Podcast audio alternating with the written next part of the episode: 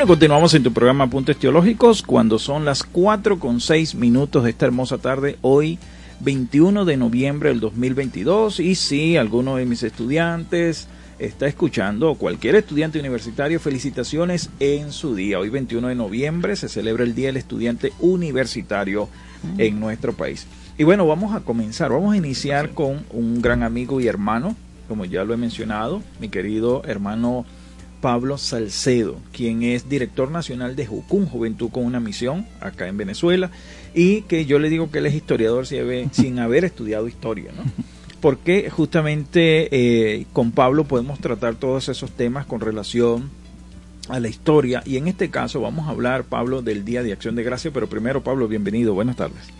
Aló, buenas tardes a todos los radio escucha de Sintonía 1420 AM eh, una bendición, privilegio estar aquí en Ampunte Teológicos. Gracias, Pastor Luis, por su invitación. Ahora, Pablo, este, cuando hablamos antes del programa, dijimos, vamos a hablar del Día de Acción de Gracias, justamente porque es el 24 de noviembre este año, ¿sí? Pero muchas veces la gente lo toma como, como algo de moda, como el Viernes Negro, que más se enfocan en el Viernes Negro que el Día de Acción de Gracias, sin saber que tienen toda una connotación espiritual y bíblica. Entonces, explícanos un poquito, Pablo, qué es el Día de Acción de Gracia, cómo inició esta celebración. Sí, efectivamente, una preocupación que estaba compartiendo con el pastor Luis es que mucha gente celebra el Halloween o el Black Friday, que ahora va a venir este, el Viernes Negro, que antes era de Estados Unidos, ahora como se está globalizando de, un día de remate de precios. Sí aún aquí en Venezuela, yo fui a San Miguel y yo veo que tienen unos descuentos, eso fue hace dos domingos atrás, y me dice, no, eso cuando eh, Black Friday, todavía no ha llegado y ya lo tienen descuento. Sí, es una tradición que se remonta en el siglo XVII, específicamente eh, en Cabo Cook, en Massachusetts, cuando llegaron en el barco Mayflower, eh, los peregrinos, ¿no? de ahí, eso fue en el año 1520 y mucha gente o historiadores, ah, gente que de Estados Unidos piensan que ahí fue el comienzo, le llaman los padres fundadores, pero hay cosas que podemos honrar y reconocer su valor y hay cosas que hay que desmitificar, porque a veces la historia no, tiene su trasfondo. Y el trasfondo es que los ingleses tenían asentamiento desde el siglo XVI en, en, en, las costas americanas, en lo que es Virginia, en otros lados. En, en el año 1585, Sir Walter Raleigh, en, en la isla, él fundó la primera colonia en una isla llamada Roanoke, que fue la, una de las, como se puede decir, Roanoke, debe ser el nombre indígena. Y después también intentó abrir otra en, 1800, en 1587 eh, ambas en, esa isla. ambas iniciativas se frustraron porque la gente desertaban o los indios atacaban. Ah, los asentamientos que estaban ante de él, ingleses, eran comercial.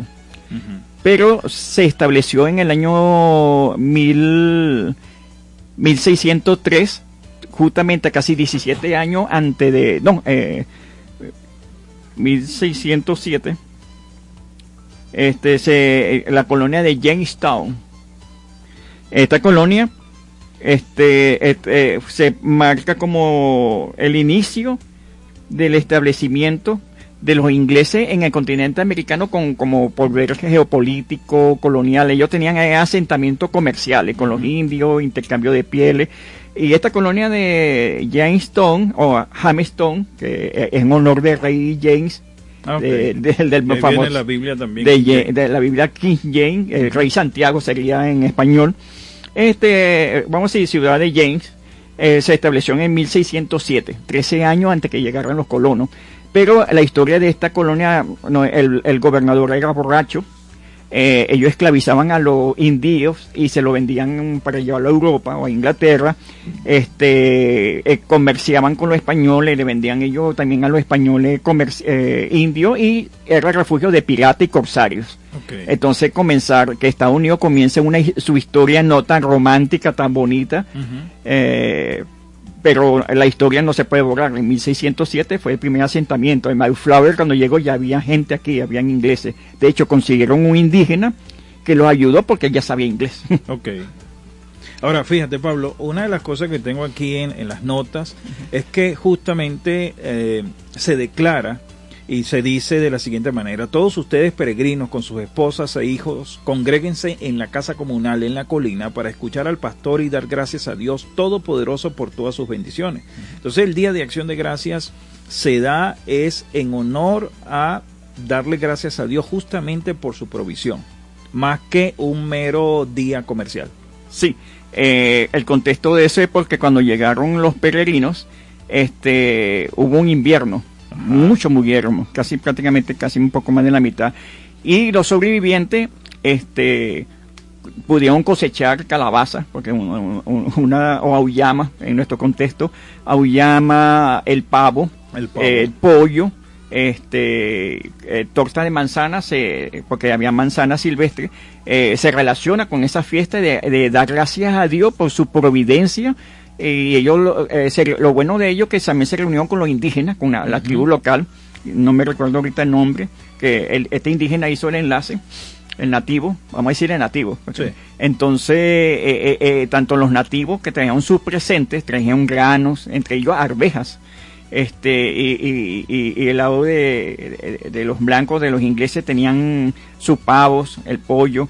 Entonces ellos dieron gracias a Dios por haber sobrevivido a un cruel y invierno, que murió mucho y dieron gracias a Dios por el establecimiento. Y lo que tú dices la, eh, no, eh, sí, era, sí y no era la casa comunal porque el salón principal de la iglesia ellos lo usaban como salón de reunión pero era el salón legislativo, donde era, eh, se reunía la asamblea de, esa localidad y ese fue el modelo durante más de 100 años en Norteamérica, que donde estaba una iglesia, en la iglesia, no, hasta 1800, este, prácticamente más de 200 años, este, se reunían dentro de la iglesia para tocar los asuntos dentro de la ciudad y, elegir alcalde o cualquier decisión legislativa.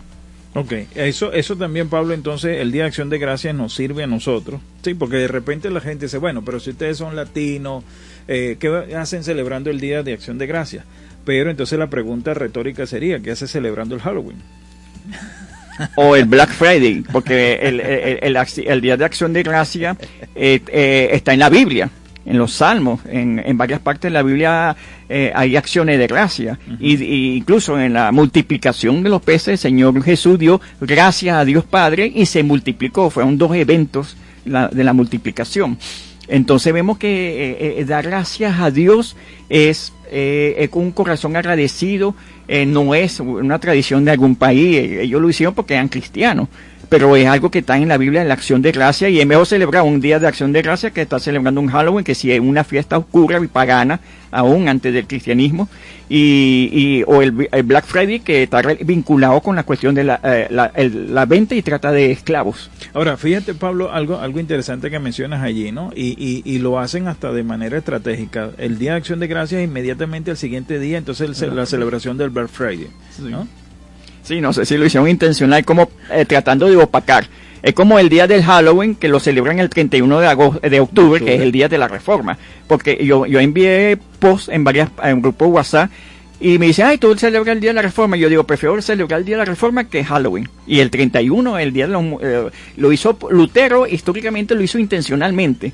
El mismo día que, que fue la cuestión de los santos, o ellos celebraron los muertos, él tocó, él puso la eh, bueno, ya cuestionado, dicen que fue él y que fue un ayudante. Bueno, alguien puso ahí en Wittenberg las 95 de tesis, pero fue intencional, porque él quería hacer como una ruptura o, atacar sobre ese día de, eh, que era una fiesta de todos los santos o los mártires. Entonces, pero ya estaba paganizada, pero antes de eso ya era una fiesta pagana. Sí, correcto.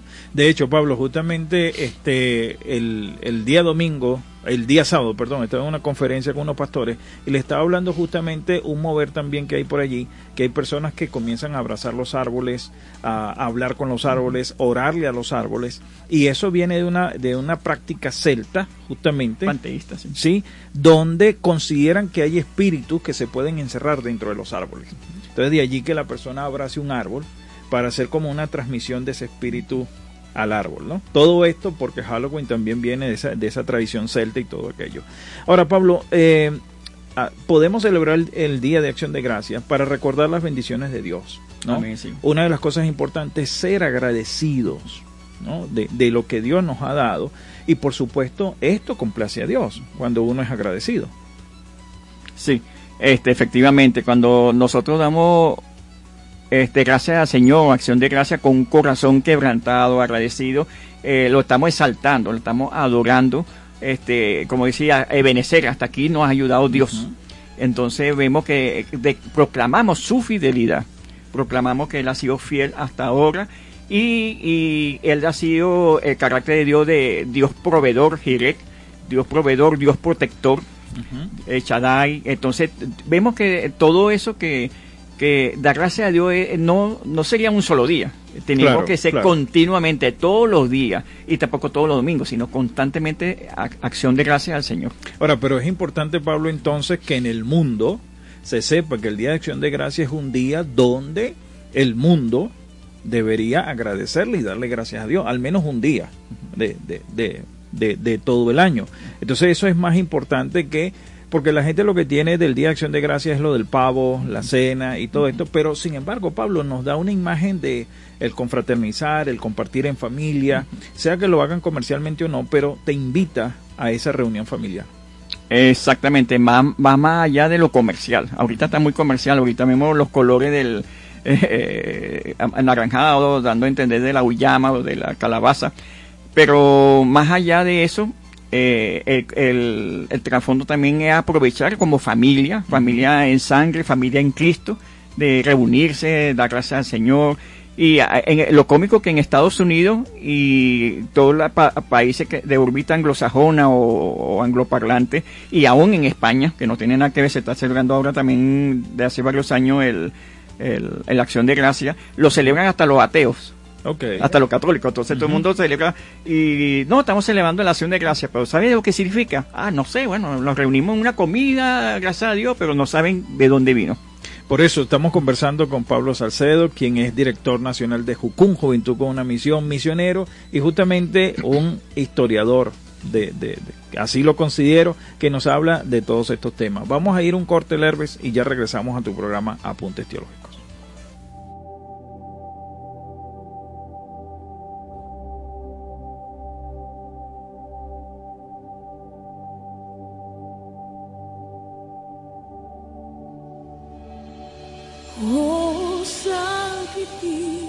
Quiero dar y mi vida dedicar para adorarte. Oh, sacrificio quiero dar y mi vida dedicar para adorarte. Soy amante de tu presencia, soy amante de tu presencia, soy amante de tu presencia.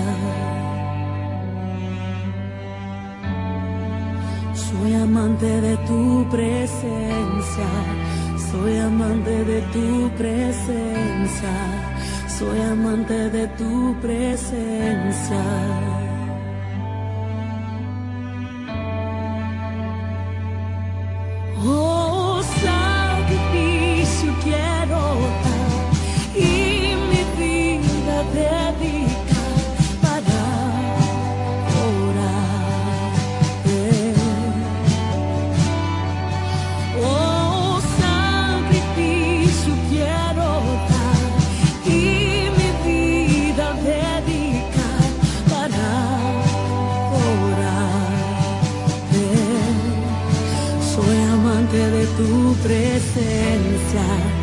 Soy amante de tu presencia.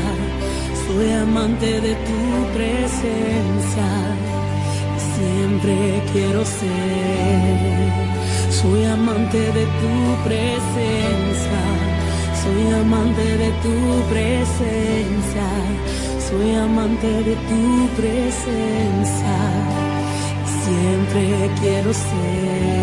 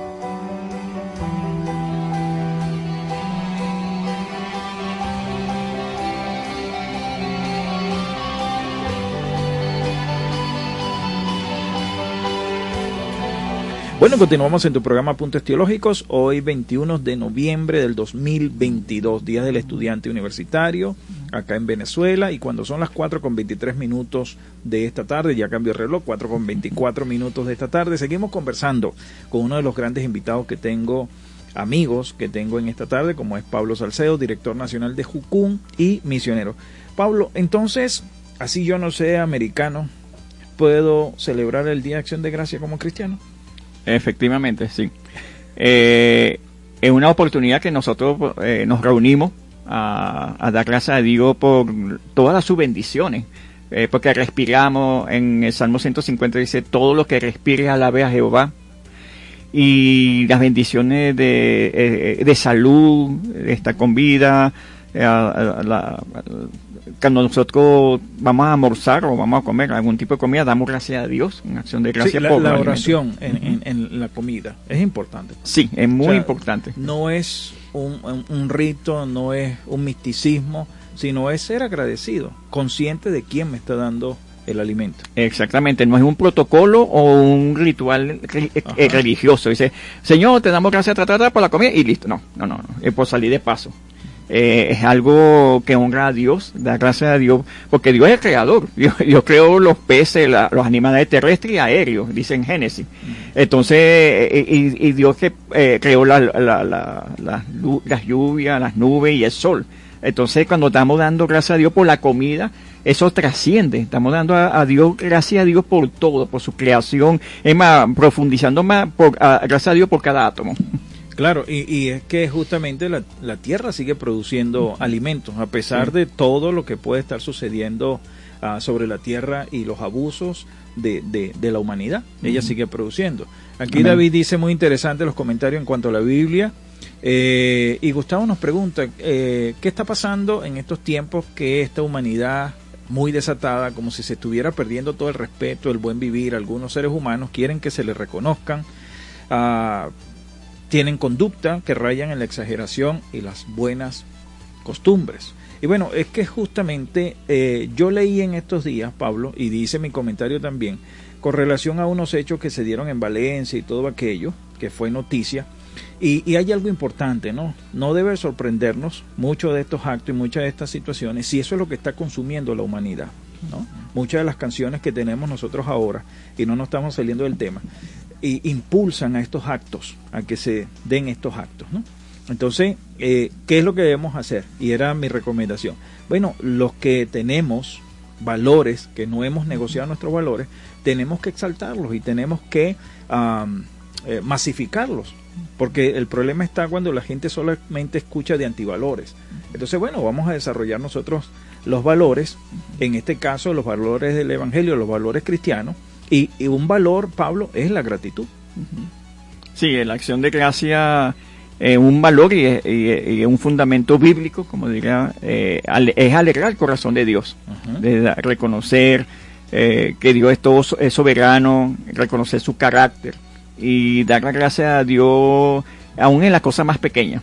Es un, eh, porque muchas personas piensan, bueno, adoramos a Dios es con una guitarra, con un bajo, con el piano, pero cuando tú estás dando gracias a Dios, estás adorando a Dios. Eh, eh, por su carácter, porque Él es proveedor, Él es protector, Él es el creador del universo. Y te permite, Pablo, entonces descubrir aspectos positivos de la vida, porque si tú tienes un corazón agradecido, tú puedes considerar, bueno, toda la situación, todo el entorno está en esa condición, pero hay cosas positivas y hay que darle gracias a Dios precisamente por esas pequeñas cosas que marcan grandes diferencias, Pablo. Sí, porque cuando damos gracias a Dios vemos una la perspectiva según Dios. Exacto. No vamos a ver la perspectiva de color hormiga o, eh, fatal o tener una visión fatalista. O una filosofía existencialista. Existencialista, también pesimista. Ah. Entonces, que en cualquier momento comienza la guerra mundial, la tercera guerra, y hasta aquí llegamos, hasta aquí no, hasta aquí llegó el, el, río. No, eh, viendo la perspectiva de Dios, la vemos tanto aquí presente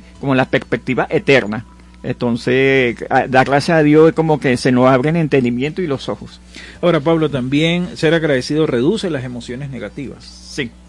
Porque tú buscas precisamente ese lado positivo de las cosas eh, y, no, no, no se trata de ser masoquistas, ¿no? Porque nosotros cristianos, como cristianos no somos masoquistas, lo que está mal sabemos que está mal, si nos duele algo, decimos nos duele, no es que, Señor, gracias por el dolor, porque mucha gente interpreta el que ser agradecido, bueno, me está pasando, se me está cayendo el techo encima, pero este doy gracias por eso, no, es tener un corazón agradecido a pesar de las pruebas y a pesar de las dificultades. Amén. Sí, a pesar de la dificultad, de las enfermedades, de los tiempos de adversidad, eh, justamente la acción de gracia el, eh, es el viento que va a soplar sobre las velas del barco para seguir adelante en medio de la tormenta. Y la gratitud, Pablo, que lo vamos a hablar en algún momento en el programa, nos ayuda a afrontar mejor la ansiedad y el estrés, ¿no? Ya lo que se está hablando para el próximo año no son precisamente cosas muy favorables, pero ser agradecido, al menos eh, permítase cerrar este año, ¿sí? Y darle gracias a Dios por este año que está culminando, que usted está vivo y que usted no, no partió en medio de la pandemia. ya, ya, ya por allí tenemos que agradecerle a Dios por esa, por esa buena salud. Porque si no, nos vamos a reducir a la ansiedad y el estrés. Y eso no nos permite a nosotros ver precisamente y ser agradecidos. Y la gratitud puede ayudar a fortalecer las relaciones personales con otros, ¿no? Sí. Entonces, cuando yo soy agradecido con otra persona, estoy sembrando precisamente que esa persona también sea agradecida conmigo. Sí, porque nosotros estamos, eh, el amor que estoy expresando a Dios, Dios lo va a fortalecer y lo va a acrecentar hacia mi prójimo. O sea, estoy amando a Dios y estoy amando a mi prójimo, dando gracias a Dios por la vida de mi prójimo, este claro ojo eso no quita que el, mi prójimo eh, se le quite todas las cosas pero pero estoy tratando de ver como Dios lo quiere verlo o sea lo amo a pesar de que podamos tener diferencia y todo eso y es, eh, eh, la gratitud te va a enseñar y ayudar también de valorizar al otro individuo. Gracias Pablo por compartir con nosotros en esta tarde y entonces el jueves desde la comunidad de su casa con los alimentos que usted tenga, no necesariamente tienen que tener un pavo, pero con los alimentos que usted tenga, tome el hábito de ser agradecido con el Señor. Tampoco espere un, un, día al año, sino todo el tiempo. Hablamos con Pablo Salcedo, quien es director nacional de Jucum, eh, historiador, mi amigo, y vamos a un corte de la emisora y ya regresamos a su programa Apuntes Teológicos.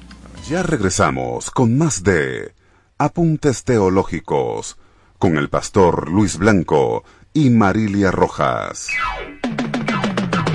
Es la radio que cada día se oye más, porque cada día te oye más. Es la radio que tú escuchas porque te escucha. Es Sintonía 1420 AM. Traemos para ti un programa recreativo que tendrá como fin el bienestar emocional el propósito es contribuir en tu empoderamiento para lograr sueños y metas. Sintoniza Alquimia del Ser con Cassandra Gutiérrez de 5 a 6 de la tarde todos los lunes por Radio Sintonía 1420 AM.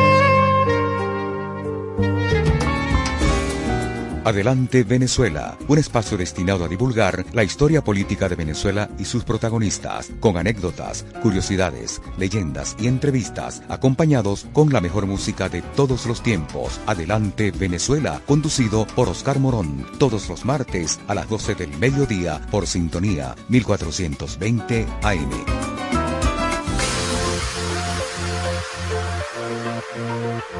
En el país de hoy, para salir adelante, se requiere de aptitud e inteligencia financiera. Y en Cultores de Venezuela te enseñamos cómo hacerlo. Cultores de Venezuela, el punto de encuentro de quienes creen en nuestra tierra con Manuel Brito y su equipo. Todos los martes de 2 a 4 de la tarde por Sintonía 1420.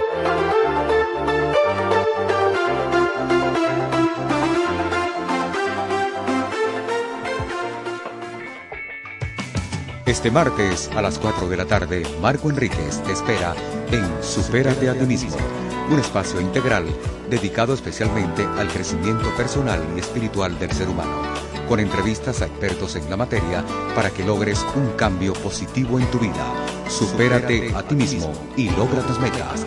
No te lo pierdas por Sintonía 1420 AM. Sintonía 1420 AM radio que se escucha porque te escucha. Estamos de vuelta con Apuntes Teológicos. con el pastor Luis Blanco y Marilia Rojas. Bueno, continuamos en tu programa Apuntes Teológicos y en esta parte del programa tenemos a otro gran amigo y hermano quien va a compartir con nosotros ah, su último libro, Jalados por los Cabellos. Pero permítanme decirle todo lo que es mi amigo y mi hermano Roberto Molinares. ¿Y por qué se lo vamos a decir? Primero porque los cristianos somos personas inteligentes, capaces, con la mente de Cristo de hacer todas las cosas que el Señor nos pide hacer en las áreas que el Señor nos ha encomendado.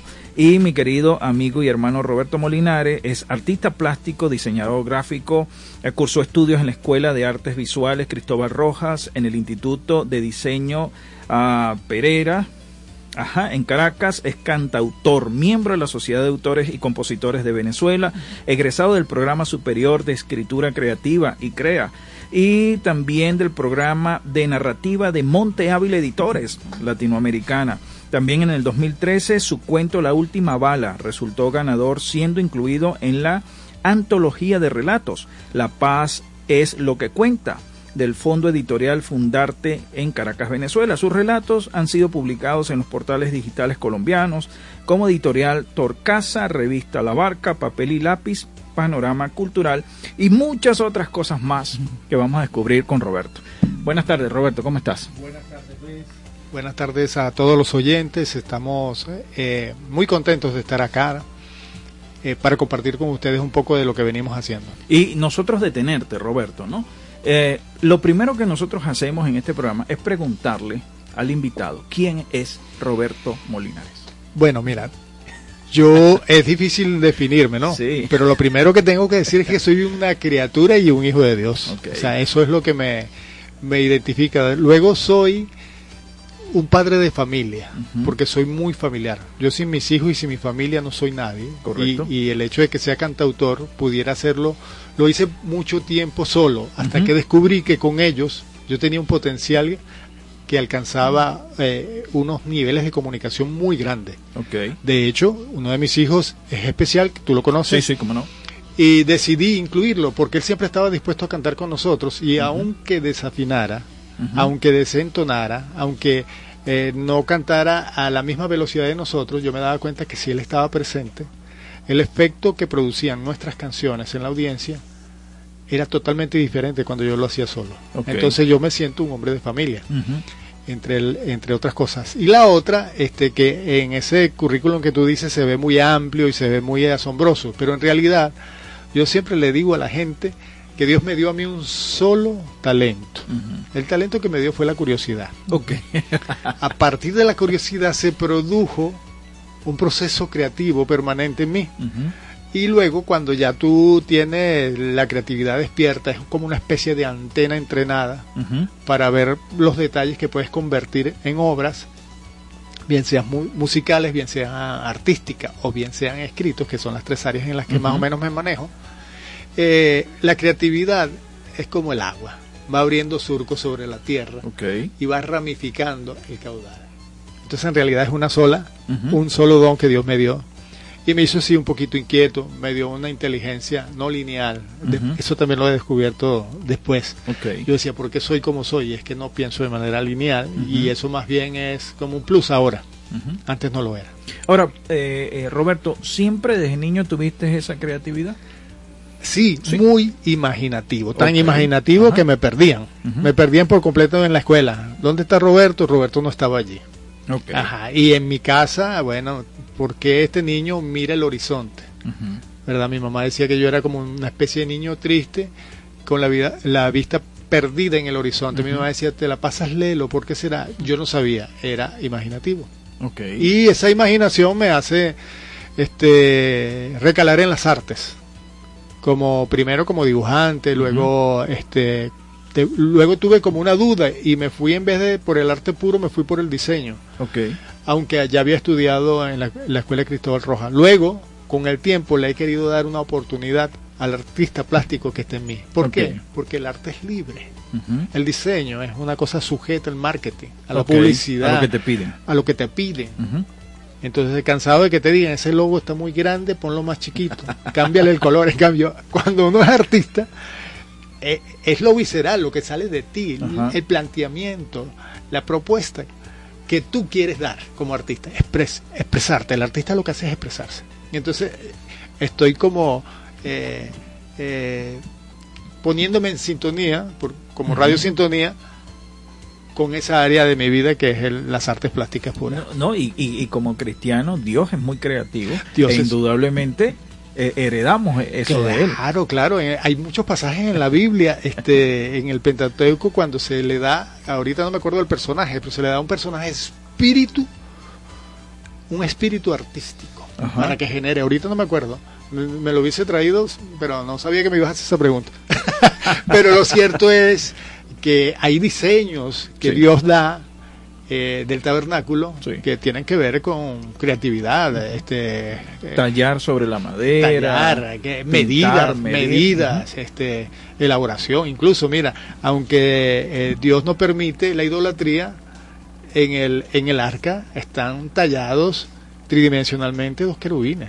Que todavía quedan en duda cómo eran los querubines, ¿no? Claro. O sea, lo vemos por las películas y eso que son, están tocándose las alas, uno inclinado eh, frente al otro pero a- a- allí hay arte. La, la expresión artística, yo creo que eh, nosotros como cristianos la hemos subestimado mucho, la hemos reducido Sí. como, como dijo el hermano Pablo. Eh, creen que la adoración es tocar una guitarra o cantar.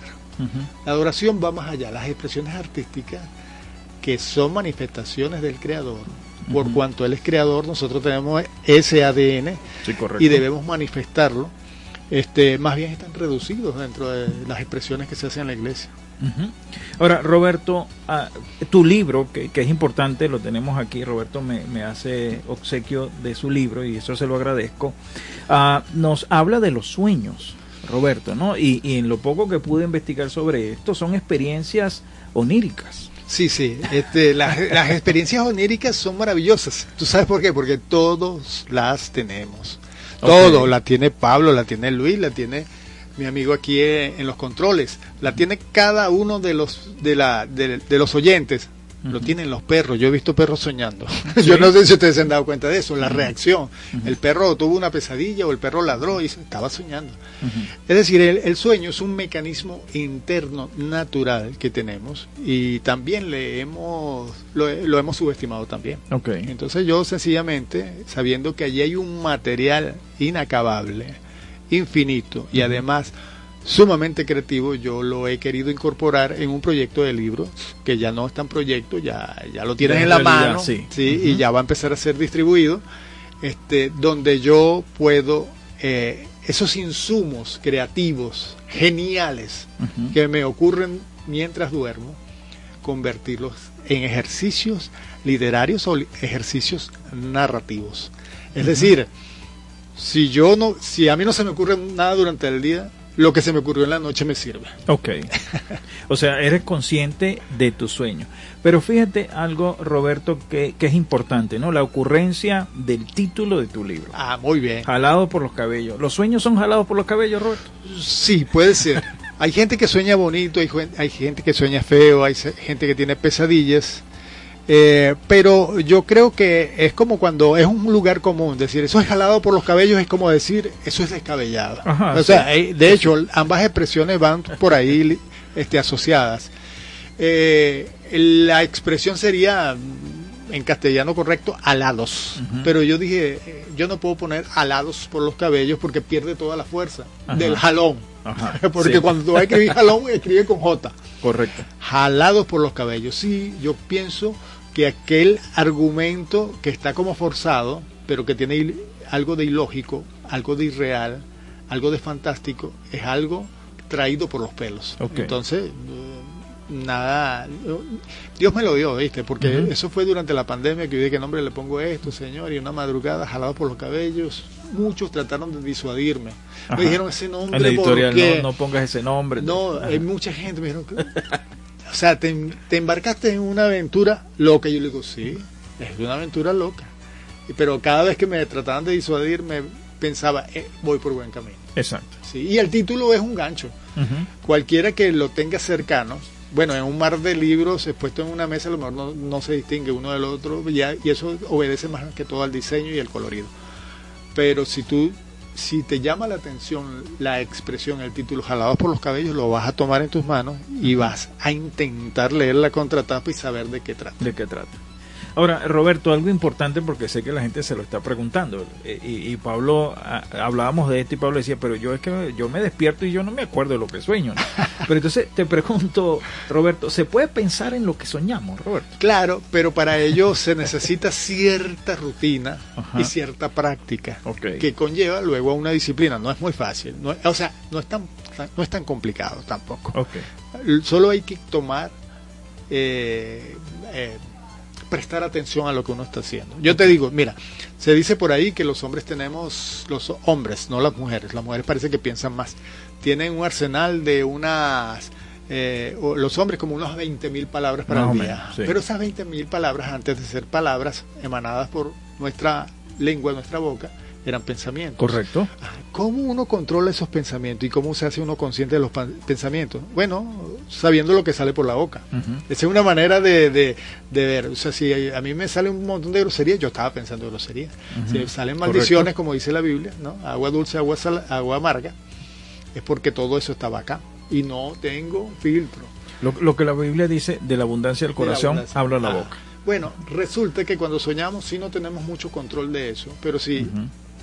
Pero si estamos atentos con una libretica y un lápiz, apenas despertamos y, no- y tomamos nota de, de esa esencia borrosa que quedó, quedó una neblina allí. Yo digo que quedó, eh, viene una brisa y lo sopla y ya se te olvidó. sí, sí. Eh, De, de hecho, tú te paras y te pones las pantuflas, te lavas la cara, se te borró todo. Sí, Entonces tiene fue. que ser inmediato. Entonces, si haces un hábito, este, vas a ir atesorando cosas realmente importantes. ¿Por qué, Luis? Porque los sueños eh, no es un bagaje, no es una cosa, no es una cosa eh, despreciable, sino son símbolos, son tus símbolos, son los míos. Dios habla en símbolos, porque la- toda la Biblia, además de ser literal, buena parte literal es simbólica. Bueno, nosotros manejamos a en manera de símbolos. Eh, todo lo que nos ocurre durante el día lo procesamos y lo convertimos en Sí. símbolos y lo, lo archivamos en el subconsciente, Subconsciente. y en el inconsciente. Entonces, sí es valioso saber qué estamos pensando, porque lo que yo sueño tiene que ver con lo que yo he vivido durante el día. Correcto, correcto. Ahora, pero si mis sueños son locos, como el caso mío, porque mi esposa tiene unos sueños hermosísimos Sí. en Technicolor, este, con principio y final. Son unas películas. Y cuando yo le cuento lo mío, me dice, ¿pero qué lo que era eso? Bueno, como el que tienes aquí de Serena Williams. Ah, Viste que hay de todo Que ahí. yo lo leí. ¿Qué, qué, qué pasó? ¿Qué estaba soñando Roberto? Tiene que comprar el libro para leerlo, no voy a claro, contar. claro, claro, claro. Lo que pasa es que uno está, uno está, uno, uno es, eh, uno es un cristiano, pero está rodeado de cosas terrenales. Por supuesto. Y mira, hay un bombardeo en, en todos los frentes. Entonces, a veces eso queda allí en el en el subconsciente. Ahora, Serena Williams es una mujer muy linda. Sí, sí. A mí me impresiona que siendo tan morena tenga ese cabello que digo yo ahí como aclarado Sí. con agua de manzanilla Sí. y, lo- y verde agua a sus ojos. Sí, Eh, sí. Bueno, eh, expongo un poquito la belleza de, de- de la mujer a través de ese cuento. Ahora, Roberto, ah, ¿se puede usar el sueño como musa? Sí, efectivamente, es lo que habíamos mencionado. Yo menciono que Salvador Dalí, el gran eh, pintor surrealista eh, español, tenía varias técnicas. Una de las técnicas era que tomaba un puñado de monedas, se echaba a dormir, a lo mejor en un diván, no una cama.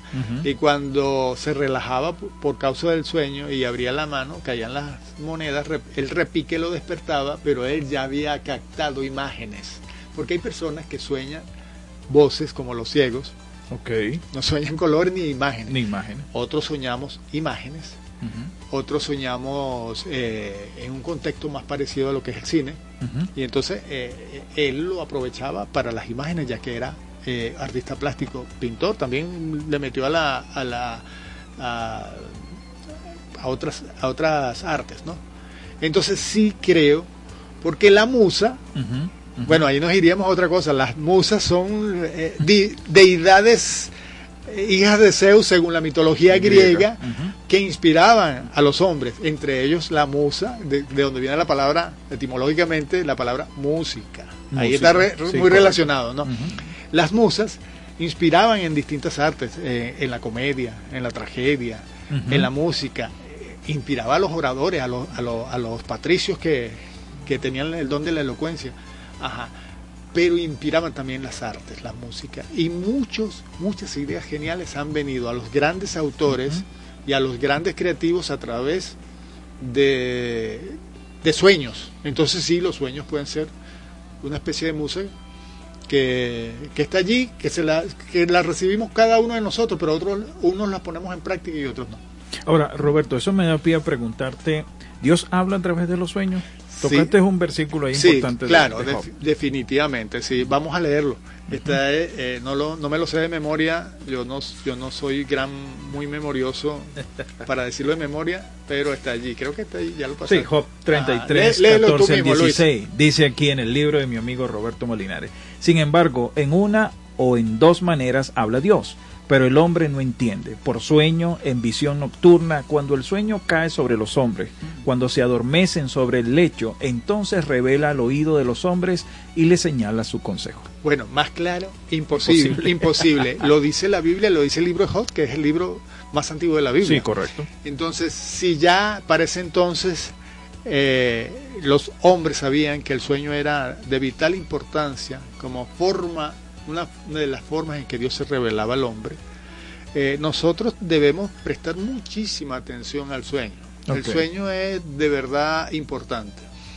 Donde fallamos es en la interpretación. ¿Tú sabes por qué, Ajá. Luis? Porque eso también lo he estudiado. Ajá. Este, a veces los cristianos le- nos gusta interpretar el sueño a otro, Sí. pero resulta que tus sueños están conformados por tus símbolos, los tuyos, Correcto, Luis, correcto. y los míos no sirven para interpretar los tuyos. Correcto. Es decir, que el soñador está llamado a interpretar su propio sueño. Lo que pasa es que nosotros, como tenemos como referencia el libro de Daniel, donde Nabucodonosor, después de haber tenido tremendo sueño, un sueño que ha traspasado todas las épocas, ¿verdad? Todos los reinos, todos los sueños, a él se le olvidó el sueño. Claro. Al soñador se le olvidó el Sí, sueño. exacto. Y dijo que si no le revelaban lo que él había soñado que era importante, este, él iba a agarrar todos los sátrapas y los sabios y los eliminaba. Entonces, tú sabes, Daniel dijo, momento, ¿cuál es el apuro? Déjame orar. Pe- Pero llegó y llamó a sus, sus, sus tres hermanos hebreos y le dijo, vamos a orar porque la cosa es difícil. No tenemos un sueño para, revelar, para revelarlo. Tenemos que saber qué fue lo que ¿Qué soñó. Entonces allí es donde Daniel, primero Dios le revela el sueño y luego la interpretación. El caso de José. José, este, José, el faraón sí le da, le, le echa el, El cuento, sueño. él Ujú. le echa el, el- el sueño. Y él sabiamente establece los símbolos. Conchale, una espiga flaca, que es, es hambre. Se come una espiga gorda. Es decir, pero la espiga gorda está antes que la, la espiga flaca. La vaca igualmente, la- la vaca flaca se devora la, vaca gorda. Gorda. Entonces establece un- sencillamente una carga simbólica. Y digo, esto es lo que va a pasar. Si siete son siete años. La gordura de las vacas es, es abundancia.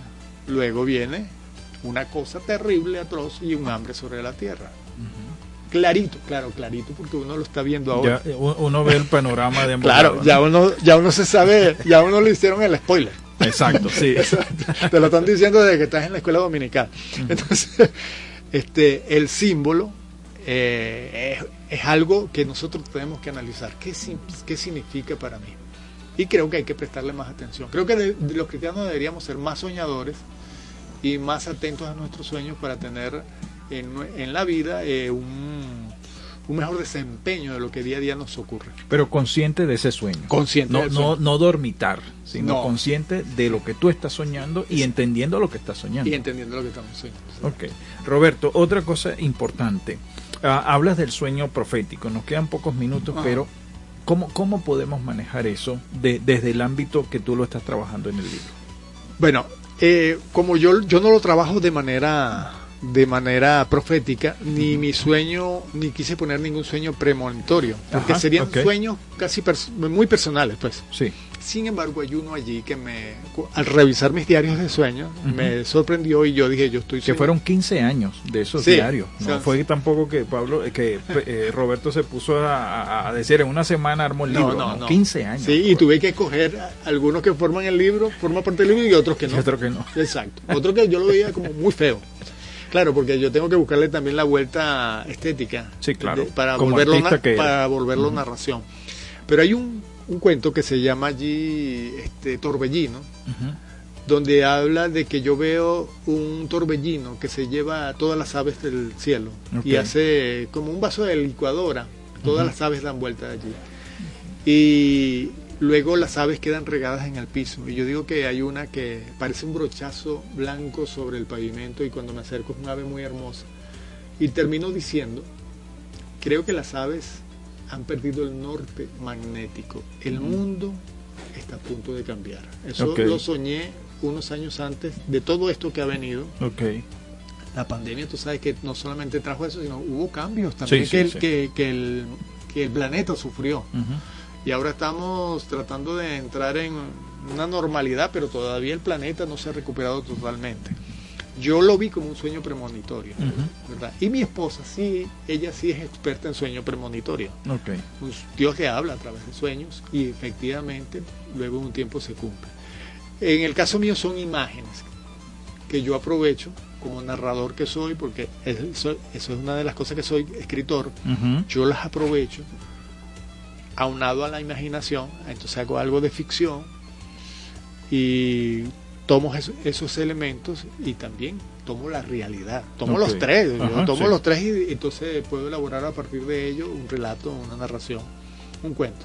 Fíjate, Roberto, hay, hay varias personas que utilizaron este ejercicio literario, como tú bien lo llamas, y hay libros basados precisamente en este mundo orínico, ¿no? Y te decía Misery, de Misery, Stephen King. de Stephen King, el maestro Ah, de Stephen King, Ajá, Fran- Frankenstein, Mary Shelley. ajá, y Alicia en el País de las Maravillas. Ahorita no me, recuerdo, no me recuerdo el autor del nombre. Sí, pero sí, fueron tres. Y, hay, y te aseguro que hay muchos Hay más. muchos más. Hay muchos más, sí. Este, eh, hay historias que han venido al subconsciente de manera eh, completa, de principio a fin.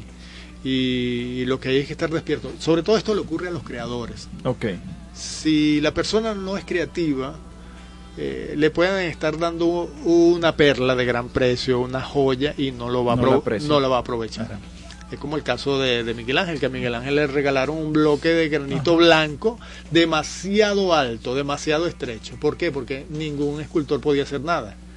Entonces él llegó, que tiene que ver con el sueño, él llegó, se lo llevó para su taller, lo puso ahí, le daba la vuelta, le daba la vuelta, nada. Hasta que él un día le dijo al bloque de mármol, ¿qué quieres que yo haga contigo? Como si le estuviera hablando al oído y como si el bloque tuviera oído ok, fue, se acostó a dormir y vio el David, el famoso David David, de de Miguel Miguel Ángel. Ángel. Y entonces cuando él se paró, ese hombre frenéticamente comenzó a darle al cincel y al martillo. Cuando todos vieron la obra, le preguntaron, ¿cómo lo hiciste? Y él dijo, fácil, sencillamente quité la piedra que sobraba. exacto. Exacto. claro, porque lo vio, pero también lo recibió, dice la conseja, dice la leyenda, que lo recibió en sueños. De un sueño. Roberto, ya para terminar, ¿sueño o pesadilla?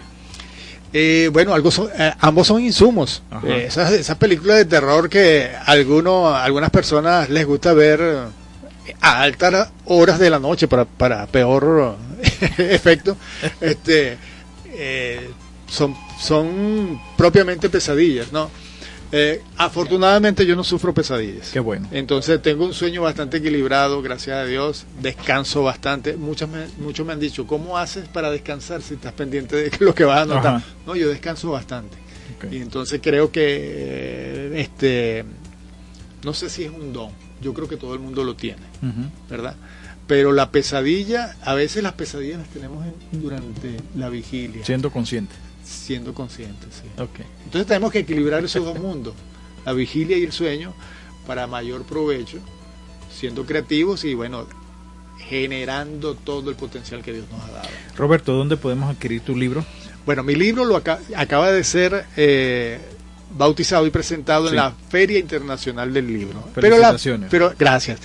Eso es un gran paso, ¿verdad? Porque eso es eh, ahí. Yo siempre hago la diferencia entre un autor y un escritor. Un autor puede ser el, eh, puede escribir cualquier libro, pero un autor ya tiene el respaldo de una editorial Sí, y hay una proyección mayor. Entonces esto esto va a ser distribuido a nivel nacional y va a estar en las redes de librerías del sur, que son librerías del Estado, Sí. porque el Estado es el que ha, ha producido este material y ha creído en mi proyecto. Correcto.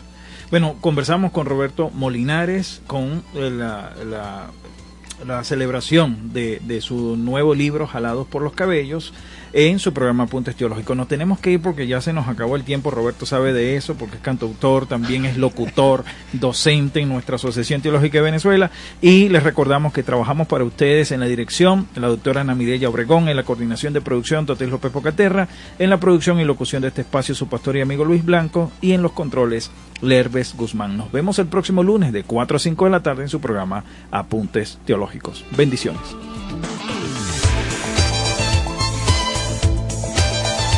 Sintonía 1420 AM presentó Apuntes Teológicos con el pastor Luis Blanco y Marilia Rojas.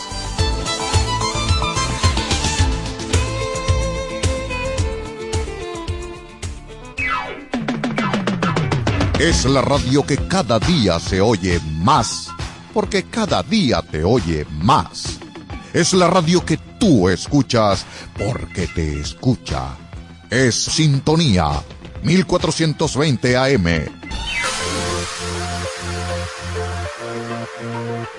En el país de hoy, para salir adelante, se requiere de aptitud e inteligencia financiera. Y en Cultores de Venezuela te enseñamos cómo hacerlo. Cultores de Venezuela, el punto de encuentro de quienes creen en nuestra tierra con Manuel Brito y su equipo. Todos los martes de 2 a 4 de la tarde por Sintonía 1420.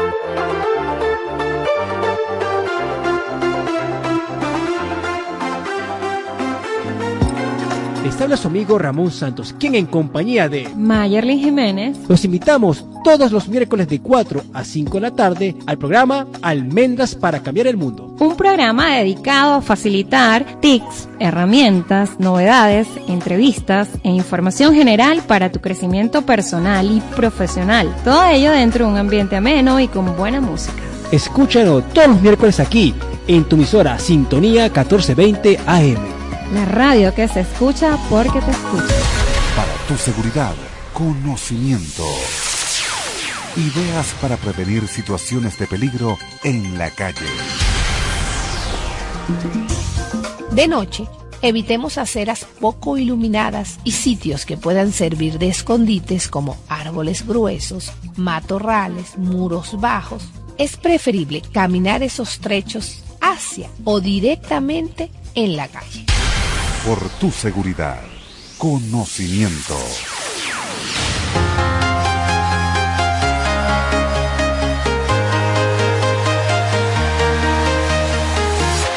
Descubre qué tan brillante puedes ser. ¿Quieres motivarte, vencer tus miedos, descubriendo lo que puedes aportar y desarrollar para sacar lo mejor de ti? Lograr alcanzar tus sueños. Escucha Motivación Oficial con Daniel Díaz los jueves a las 8 de la mañana por Sintonía 1420 AM, la radio que tú escuchas porque te escucha.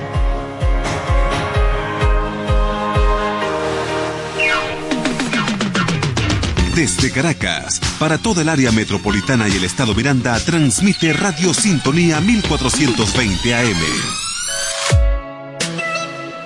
Radio Sintonía es energía total.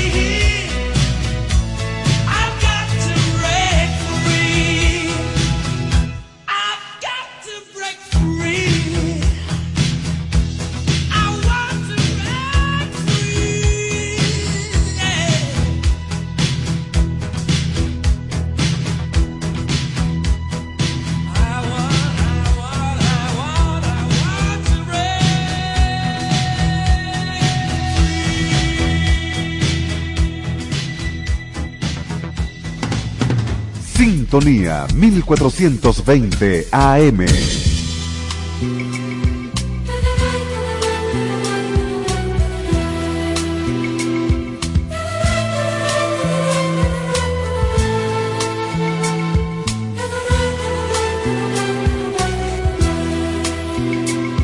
Las olas no tienen prisa por llegar. Las hojas no tienen prisa por caer. ni en el invierno corre más, porque nadie le espera y al final.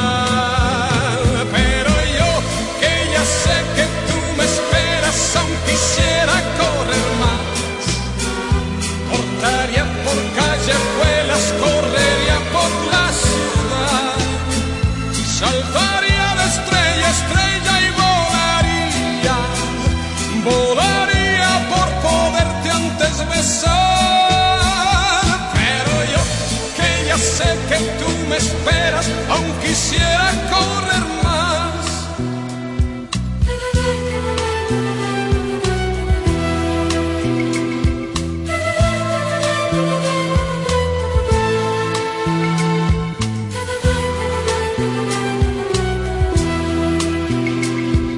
La noche paso a paso llena